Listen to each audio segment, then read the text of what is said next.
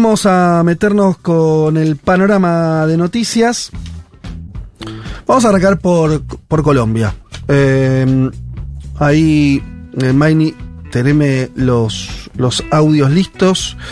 Eh, Gustavo, Gustavo Petro, el presidente de Colombia, este miércoles, miércoles pasado, eh, volvió a reiterar que, va a presentar un- una serie de proyectos, algunos ya están presentados en el Congreso, otros van a ser presentados próximamente, eh, de modificaciones bastante estructurales de, la economía, del funcionamiento del Estado, eh, y en este último aspecto se centró en los servicios públicos. en lo que él llama un plan para alcanzar la paz y la justicia social. Esto lo hizo además en una eh, concentración en Plaza Bolívar, en, el centro de, Bogotá, eh, que tiene que ver con una serie de movilizaciones que viene realizando en distintos lugares del país y desde hace varios, varios días. Eh, es interesante esto porque Petro todavía, bueno, es un gobierno nuevo, que está, un gobierno que, como era obvio, iba a tener muchas dificultades, el primer gobierno de izquierda en Colombia, un Congreso que le discute las leyes de forma muy áspera, que muchas veces le, tira abajo eh, ciertas reformas que él quiere llevar adelante, hay una pulseada ahí evidente, fuerte, expuesta socialmente, y donde, veremos después con qué éxito, Petro está buscando también empezar a movilizar eh, socialmente para generar más presión. Esto desde un país como Argentina o por ahí en otro, no sé, ahora vamos a hablar después de Bolivia, no hay ninguna novedad. En caso de Colombia es una absoluta novedad. Que desde el gobierno se incentive la movilización social con objetivos políticos es una dinámica totalmente inaugural. No había existido nunca en la historia de Colombia. Eh, y eso hace porque los, Sí, sí, como fui, fui tratando de, de reconstruir un poco esas, esas últimas movilizaciones. De hecho, vienen creciendo. O sea, no arranca con un baño de masas Petro en este sentido. Casi que te diría que va arrancando de a poquito. Es una. ¿Sabes? Salvando distancias, es solamente para dibujar, eh, tratar de entender el momento. Estoy haciendo una. un- estamos. Este, ¿Viste cuando cambias eh, tu casa de los libros de una biblioteca a la otra? Bueno, Sí. yo estoy en ese proceso que es muy arduo, pero al mismo tiempo te lleva a revisar papeles viejos. Entonces me encontré con un montón de. eh, eh, discursos que yo imprimía en el año 2000, Ajá. 2000, eh, de Chávez, un recién asumido Chávez Claro. en Venezuela. Que a mí el personaje me interesaba, todavía no tenía ribetes ni siquiera de izquierda, además un militar nacionalista, eh, con alguna cosa reformista que todavía se estaba viendo para dónde iba.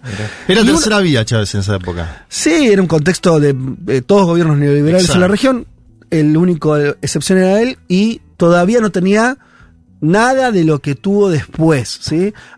Eh, hacía meses que había asumido. Pero una cosa que yo detectaba, siguiendo lo- esos discursos, que en ese momento había que bajárselo, era, bueno, otro internet todavía Sí, en pañales, otra historieta, eh, es que él hacía una pedagogía política como muy, como quien está haciendo realmente una movilización de arriba hacia abajo, como diciéndole a la gente, bueno, che, vamos a ir por esta, por esta, por esta, y necesitamos que se sumen, que participen, y era algo que se notaba por cómo lo decía, que no estaba en el ADN de los venezolanos. La política venezolana no ocurría de esa manera. Entonces, hay toda una cosa inaugural. Siento que lo de Petro en Colombia algo tiene de eso. Eh, vamos a escuchar unas partes del discurso, más que se lo contemos nosotros, que me parece que es más interesante. A ver, eh, en un momento empezaba hablando, no sé qué, qué audio tenés, pero eh, vamos a hablar, eh, en un momento él habla sobre... y- y- y- otra cosa que quería decir, es muy lindo para verlo con espejo lo que estamos discutiendo en Argentina también. ¿eh? Eh, esto decía Petro sobre su propuesta de reforma laboral. Cuando hablamos de la reforma laboral, lo que queremos, como dice Shakira, en su última canción, que yo la he publicado porque dio en el clavo, Shakira dio en el clavo, lo que queremos es que no haya explotación, lo que queremos es que no haya acoso, lo que queremos es que la señora de los tintos, la trabajadora, no sufra que tiene que prácticamente subirse en un transmilenio dos horas hasta su casa después de una jornada laboral de 10 o de más horas y no puede ver a sus hijos prácticamente, llega cansada, llega agotada, llega explotada. Así no puede ser el trabajo en Colombia. El trabajo en Colombia debe ser digno, debe tener una jornada digna, debe tener días de descanso, debe el trabajador y la trabajadora tener la oportunidad de abrazar a su familia, a sus hijos como seres humanos. Eso es lo que queremos en la reforma laboral. No va a crear desempleo, como dicen los críticos, al contrario, lo que queremos es que la empresa misma se convierta en una familia solidaria y no en un hombre que con el látigo le pega al trabajador o lo regaña o acosa a la trabajadora. Lo que queremos es dignidad en el sitio de trabajo. Eso es lo que busca la reforma laboral. Bueno, estaba ese punto. ¿eh? Lo que me parece interesante es que también tiene una mm, intento de una dimensión muy humana que me parece, por lo menos veo esa intención, toca también con cierta sensibilidad más actual. No es solamente la idea de, bueno, derechos, porque esto es parte de algo que está bien, sino la vida cotidiana, ¿viste? Que se detiene esto de cuánto le lleva eh, ir al laburo como decir, bueno, si tenemos que reducir la jornada laboral, tiene que ver con que si no, la cuenta no da para que esa persona además tenga una vida. Hay algo a mí me parece que conecta también con la vida post pandemia, con, eh, ¿no? con cierto valor que también se recuperó o la gente me parece que también todos valoramos más que es el tiempo con la familia, tratar de hacer cosas de ocio. No sé, hay algo ahí que me parece que, que habla un lenguaje un poco más nuevo, si bien después efectivamente implica regular eh, cuestiones duras, ¿no? Jornada laboral, eh, los límites que puede tener la empresa para este, este a la hora de, este, de, las condiciones de trabajo. Sí, pero a la vez es una conquista posible de la segunda oleada progresista en América Latina. Digo, Chile lo acaba de hacer con lo de las 40 horas, la Argentina está debatiendo eso mismo. En Europa en espejo vemos como algunos países tipo Grecia dan la discusión contraria, con un gobierno conservador llevan a más carga de horario de los trabajadores. Y me gustó la cita Shakira, porque Shakira, obviamente, después salió el vocero de prensa de Shakira a distanciarse de esto, no importa. Dice, no, no quiero que lo utilicen con fines políticos. Shakira sacó una canción llamada El Jefe. Que dice, tengo un jefe de mierda que no me paga bien, yo llego caminando y él en Mercedes-Benz. Y la subió Petro a su cuenta de Twitter, la difundió. Shakira es una cantante hiperpopular en toda América Latina, pero particularmente en Colombia, porque es colombiana tiene un guiño particular Petroneso y da la vuelta. Me da la sensación de que estuvo interesante esa parte también. Al mismo tiempo es un choque de trenes porque el contexto global eh, se difundió en estos días, eh, no, no retuve el nombre, no sé si usted lo, lo tiene, un, empresario, eh, creo que europeo, que salió a decir que los gobiernos debían aumentar el desempleo porque después de la pandemia la gente eh, cree que eh, le hacen un favor al que lo emplea, ¿no? Y que eso no se puede vivir así, que la economía no puede funcionar así y tiene que haber un desempleo, que habló, un desempleo del 40, del 50% para que los trabajadores eh, vuelvan a comportarse como, como el capital necesita. Digo, hay un choque de trenes porque estamos viendo las dos cosas. Al mismo tiempo. Argentina. Argentina está discutiendo menos derechos. De los, de los tres candidatos que hay, hay dos que proponen claramente que el problema son los derechos laborales. Sí. Entonces, eh, y está acá nomás. Entonces, ese debate es un debate, que eso también es un momento, me parece, que describe lo que estamos viendo. Antes teníamos debates que eran en simultáneo. Más o menos los países debatían las mismas cosas. Hoy, los contextos políticos, Colombia tiene un contexto político muy distinto al argentino, y eso hace que eh, esto que dice Petro es fresco además, se nota en Colombia. En Argentina, lamentablemente, para los que pensamos de cierta manera, es fresco, entre comillas, lo que plantean eh, ¿no? Eh, los mileístas planteando que el problema son los sindicatos. Son momentos, me parece que está bueno registrar que estamos en un momento donde la, hay tal nivel de fractura que no hay olas que eh, sean totales. Bueno, veremos cómo le va igual de una cosa es decir el discurso, presentar un proyecto, otra cosa que eso eh, después se convierta en, ley. Última cosa del proyecto de reforma laboral que no está en el audio es que también eh, busca formalizar a los informales. Otro dato interesante para América Latina, ¿no? Que veremos también cómo le sale. También está el debate del trabajador de plataforma, ¿no? Que lo viene Lula poniendo sobre la mesa todo el tiempo, que se está debatiendo en Colombia. Hay que debatir. En España hay una ley. Hay que debatir el encuadre de trabajadores de plataforma porque son cada vez más y están trabajando en condiciones muy precarias, ¿no? Siguiendo en un espejo que tranquilamente lo pongo con un espejo en Argentina, mirá lo que plantea sobre el tema de las universidades. Hemos logrado ya abrir unas sedes en Tumaco, la primera Qué bien que sea en Tumaco, donde no había universidades prácticamente, allá en esa región del Pacífico. Una juventud que no puede, no tiene otra oportunidad que lo que deja la hoja de la coca y que hoy puede ingresar a esas sedes a estudiar lo que quieran. La alternativa a la hoja de la coca es indudablemente la universidad. La alternativa a la violencia en Colombia es indudablemente la universidad. No le vamos a cerrar las universidades privadas, no, las vamos a respetar, pero el dinero público debe ir para abrir sedes universitarias públicas en todo el territorio nacional. Bueno, ¿qué me interesó eso? También de vuelta pensando desde Argentina, que mm, en Colombia Colombia atravesó lo que muchos dicen que Argentina empieza a atravesar. Esto lo sabe muy bien Juan Elman porque investigaste sobre eso, escribiste, ¿no? La idea de cómo el narcotráfico, como economía, se va expandiendo en países que históricamente lo tenían. Ecuador es el ejemplo en boga. Eh, pero Argentina, Rosario al menos. El crimen organizado, que es narcotráfico con otras actividades ilícitas. Y eh, claro, Petro es un contrapunto que más o menos obvio. Decir, bueno, che, miren, lo que se me ocurre, ofrezcámosle a las poblaciones que si no tienen que ir como vía de salida laboral al narco o al crimen organizado o a, otras actividades. Y bueno, hacerle una universidad y por lo menos un sector va a poder ir ahí. Sí, no, y hay algo que se menciona poco que es que en términos de la violencia, lo que hemos visto de Petro hasta ahora ha tenido efectos en los números. O sea, porque en general no, Dice, bueno, lo único que funciona es El Salvador. no, digo, es verdad que la escala es distinta, porque el caso es distinto, pero efectivamente lo que uno ve es que el, enfoque de Petro, al menos en este año y pico de gobierno, eh, fue efectivo. O sea, sigue bajando la tasa de homicidios.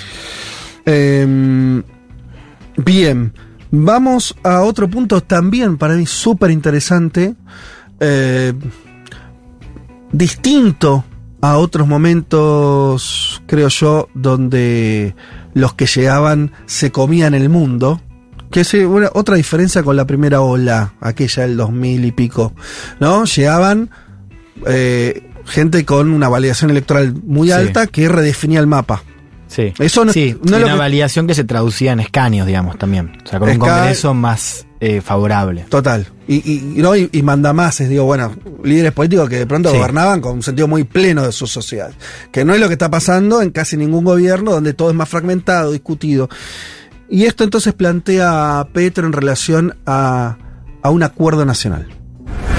Que es una prioridad de este gobierno, construir la justicia social en la práctica, en la realidad, en todos los días, es el camino para hacer la paz.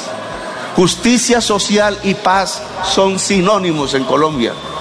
Por eso, desde esta plaza llena, desde las plazas llenas de Colombia, en las grandes ciudades donde el pueblo nos ha acompañado, yo interpelo a, llamémosla, la oligarquía colombiana o el establecimiento, si les parece mejor, o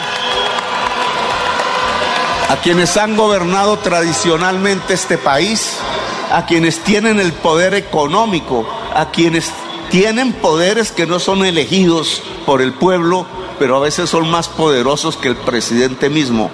A esa élite colombiana yo la interpelo desde esta plaza llena de gente, de pueblo, desde este pueblo. Les hemos Les hemos propuesto un acuerdo nacional. Les hemos dicho, vengan, hablemos. No para que el presidente se arrodille al poder económico, sino para que las élites de Colombia puedan dialogar con su pueblo quizás por primera vez. Bueno, esto me parece de una altura política importante. O sea, hay. Acá Petro se nota que es un cuadro que, ¿no? Eh, político formado, ideológicamente. Esto que dijo es complejo. ¿Y qué es lo complejo? Y al mismo tiempo pues, eh, que lo tradujo simplemente. O sea, de ahí su, su, su sapiencia política. ¿Qué es lo complejo? No, no dijo solamente una cuestión de, bueno, nosotros contra ellos, sino que dijo, ¿qué soy yo? ¿Qué puedo ser yo? Puedo ser un puente para que los sectores dominantes de este país por primera vez puedan dialogar con su sociedad. Es profundo eso, porque implica entender que uno de los dramas de Colombia es que como nunca tuvo movimientos populares que pudieran acceder al gobierno, eh, siempre es, esto ya lo contamos mil veces, eh, toda, cada proyecto popular fue masacrado, literalmente, ¿no? Eh, se presentaron elecciones y le mataron a los candidatos, y esto era así durante décadas, años, eh, además de su guerra civil y todo eso. Claro, eso imposibilita cualquier posibilidad de, diálogo político, eh, o si se quiere, de negociación, explícita, implícita, no importa. Entonces me parece que esto que está diciendo Petro, veremos con qué suerte, por supuesto estas invitaciones después en Hell son rechazadas, hay que decirlo, eh, pero me parece que está diciendo algo más que una invitación de una mesa. Lo que está diciendo es, ¿qué quiero ser yo? ¿Qué quiere ser este gobierno? Bueno, representamos a sectores que antes no estaban representados y nosotros desde ese poder vamos a tratar de eh, discutir ¿no? con los que tienen eh, los resortes económicos de este país, que son los que gobernaron siempre.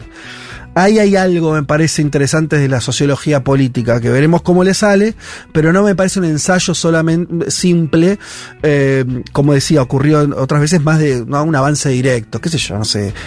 Eh, Evo ganaba las elecciones. Bueno, yo no digo que no dialogara con nadie, pero era tal el peso que tenía construcción de poder político que lo que tenía que era, después reformaba. ¿No? Y aplicaba su programa. Esto es más complejo, esto no es eso. ¿no? Esto es como generar una instancia donde de negociación, hasta incluso desde debilidad. Vieron que Petro dice, el presidente no es el que tiene mm, el que el más poderoso de Colombia, medio que lo dice casi explícitamente, ¿no? Y es así. Bueno, está bien. Yo, digo, Sí. sí, No, para agregar algunas cosas. Me parece que lo bueno del discurso, yo lo, escuché entero, es que tiene políticas para todos los sectores etarios. Porque mm. vos mencionabas, para la juventud, universidades. Para la población económicamente activa, cambio en la legislación laboral para tener ocio junto a lo suyo. Para los adultos mayores, cambio en las pensiones, pero pensiones dignas y desde el Estado. Esto es un punto muy novedoso para Colombia, ¿no? Que, que, que apela también a un momento de elecciones como va a tener Colombia en 28 días para elegir 32 gobernadores. Es decir, Petro pone un capital electoral en las elecciones de 28 días, por ejemplo, aspira a tener la alcaldía de Bogotá con Gustavo Bolívar. Mm. Dependerá del movimiento electoral, además en un momento muy sinuoso, porque la publicación semana, por ejemplo, confronta directamente, que ya es un multimedio, confronta directamente con lo del hijo, aparentemente el hijo ha declarado en fiscalía en las últimas horas contra Gustavo Petro. Ahora yo te estoy escuchando a vos mencionando lo de la movilización. Entra semana, la primera noticia que hay es las impresionantes ayudas del gobierno para la marcha. Claro. Habla de contratos, de chats, permisos para faltar al trabajo a funcionarios. Bueno, tiene, una, tiene enfrente una maquinaria muy fuerte, ¿no? Que podríamos decir es el uribismo mediático. Y él juega un capital político que no son muchos los presidentes que estén jugando en capital político en las calles. Me acuerdo de AMLO, Andrés Manuel López Obrador, cada tres meses va al Zócalo y habla. Viste que se decía la última movilización, no. Va, va, habla en el Zócalo, lo llena. Este hombre, Petro, en los últimos seis, siete meses, ha hecho cuatro o cinco movilizaciones grandes en la Plaza Bolívar de Bogotá, que son un dato significativo, que se quiere eh, mostrar con el pueblo y que a la vez quiere decir, yo voy a gobernar con ustedes. Nunca ha sucedido en la historia de Colombia esto, pero yo voy a gobernar con ustedes. Vamos a ver cómo le sale, porque en las elecciones estas intermedias de gobernadores se juega un capital político, Petro. Eh, sí, todo lo que estamos diciendo son es una iniciativa Exacto. que hay que ver cómo le sale. Es una iniciativa que es política, que implica también, y esto de vuelta es un poco lo novedoso, cierta movilización en las calles, lo cual denota la debilidad en otros lugares. Por si Petro tuviera una mayoría en el Congreso. La tuvo. Cuando, cuando tuvo a los partidos conservadores con acuerdos. dentro del gobierno, la tuvo, tuvo una mayoría, después en un momento eso se quiebra y a partir de ahora no tiene mayoría en el Parlamento. Siempre fue prestada igual esa mayoría. Sí, era la coalición inicial. insisto, Juanma, hay que, me parece muy pertinente pensarlo en contraposición a otras épocas donde había bloques de poder muy sólidos, mayoritarios, que ocupaban las instituciones. Esto no es lo que está ocurriendo. No. En casi ningún lugar, digo, en Brasil no ocurre, en Chile no ocurre, en Ecuador, en en, Colombia no ocurre, etcétera, etcétera. Bien, último audio, con esto ya eh, cerramos, eh, donde también interesante él expone frente a la gente cuál es la estrategia de toda, la estrategia política de, de todo esto que estamos contando. ¿Cuál es la estrategia nuestra? ¿Cuál es la estrategia del gobierno, del presidente de la República? Movilizar al pueblo como lo estamos haciendo. Movilizar y movilizar. Este pueblo cada vez cambia más, es diferente, cada vez está más organizado. los campesinos, las campesinas han acudido en masa a esta convocatoria cuando antes sentían era terror en sus ranchos, en sus casas, en sus lugares oscuros, en los rincones de la patria. Hoy hay decenas de miles de campesinos organizados. Queremos que el pueblo se organice en cooperativas, se organice en juntas de acción comunal, se organice como el campesinado, como los indígenas, se organice en cada barrio, que las juventudes no anden solas, sino que anden acompañadas en su propia organización. Queremos un pueblo organizado. Esa es la estrategia del gobierno. Si tenemos un pueblo movilizado, a este gobierno no lo van a tumbar. Bueno, eh, ahí estaba entonces esta la explicitación de esta estrategia de movilización, movilización también para presionar eh, eventualmente a, un Congreso que a priori es adverso, por lo menos exponer cuáles son sus programas. Me imagino que también es una forma de, ante un rechazo del Congreso de estas reformas, bueno, Petro por lo menos acumular en términos sociales, decir, bueno, mira, yo quiero reformarte lo que no me están dejando. Son aquellos. Son aquellos, ¿no? Eh, veremos cómo sale este juego, es un juego complejo, pero me parece interesante mostrar esto que está haciendo Petro en Colombia. No, mostró algunas cosas de organización popular que le puso nombre, no me acuerdo ahí lo decía, ¿no? Pero me, sonó mucho al, Esto va a quedar mal en Colombia, ¿no? Eh, me sonó mucho un Chávez tipo 2008, 2009 con los consejos comunales, mm. viste que nombró en un momento un mecanismo de organización social, obviamente no estamos diciendo eso ni mucho menos, Chávez ya había avanzado, vos lo mencionabas, desde, esa etapa pasó al socialismo del siglo XXI, consejo comunal, pero mencionó algo de coordinación desde... Yo lo entendí desde el punto de vista de que en Colombia Colombia es un país muy distinto al, de Argentina u otro, es un país donde lo rural es muy importante. Sí. Muy importante. Mucha gente vive en zonas rurales, son pueblos pequeños.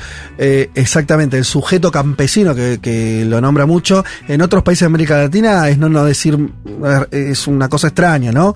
Eh, pero en, Colombia no, es un sujeto social. De hecho, la existencia misma de las guerrillas durante tanto tiempo se explica solo porque hay un sujeto campesino que estuvo ahí también. Muy masivo. en fin. Entonces me parece que tiene que ver con también reconfigurar esa, ese sujeto, ¿no? Y acercarlo, no solamente lo urbano, que es un poco lo que se ve con estas movilizaciones, sino también organizaciones campesinas, que también, esto es más intuición que información, pero este, me juego que, hay mucho de eso, que Petro también es el presidente, eh, ya viene de antes, pero todo este proceso de paz, de varios años, ¿no? De desarticulación de, de organizaciones guerrilleras, en un punto tiene que traducirse en que esa gente, en términos políticos, se organice de otra manera porque si no, ¿no? Eh, ¿a dónde va eso? Entonces me, me, parece que tiene que ver con todo ese juego. Es muy complejo lo que quiere hacer eh, Petro y veremos si le sale. Eh, si, si no... ¿Quiere salir algo? No, ah, no, bien. Si no vamos terminando este panorama, se lo dedicamos ahora a Colombia. Vamos a tener seguramente un, un segundo panorama donde le contaremos algunas de las noticias que habíamos anticipado. Pero bueno, nos detuvimos un poco más en el discurso de Gustavo Petro de, de esta semana. Así, se impone una tanda y ya volvemos.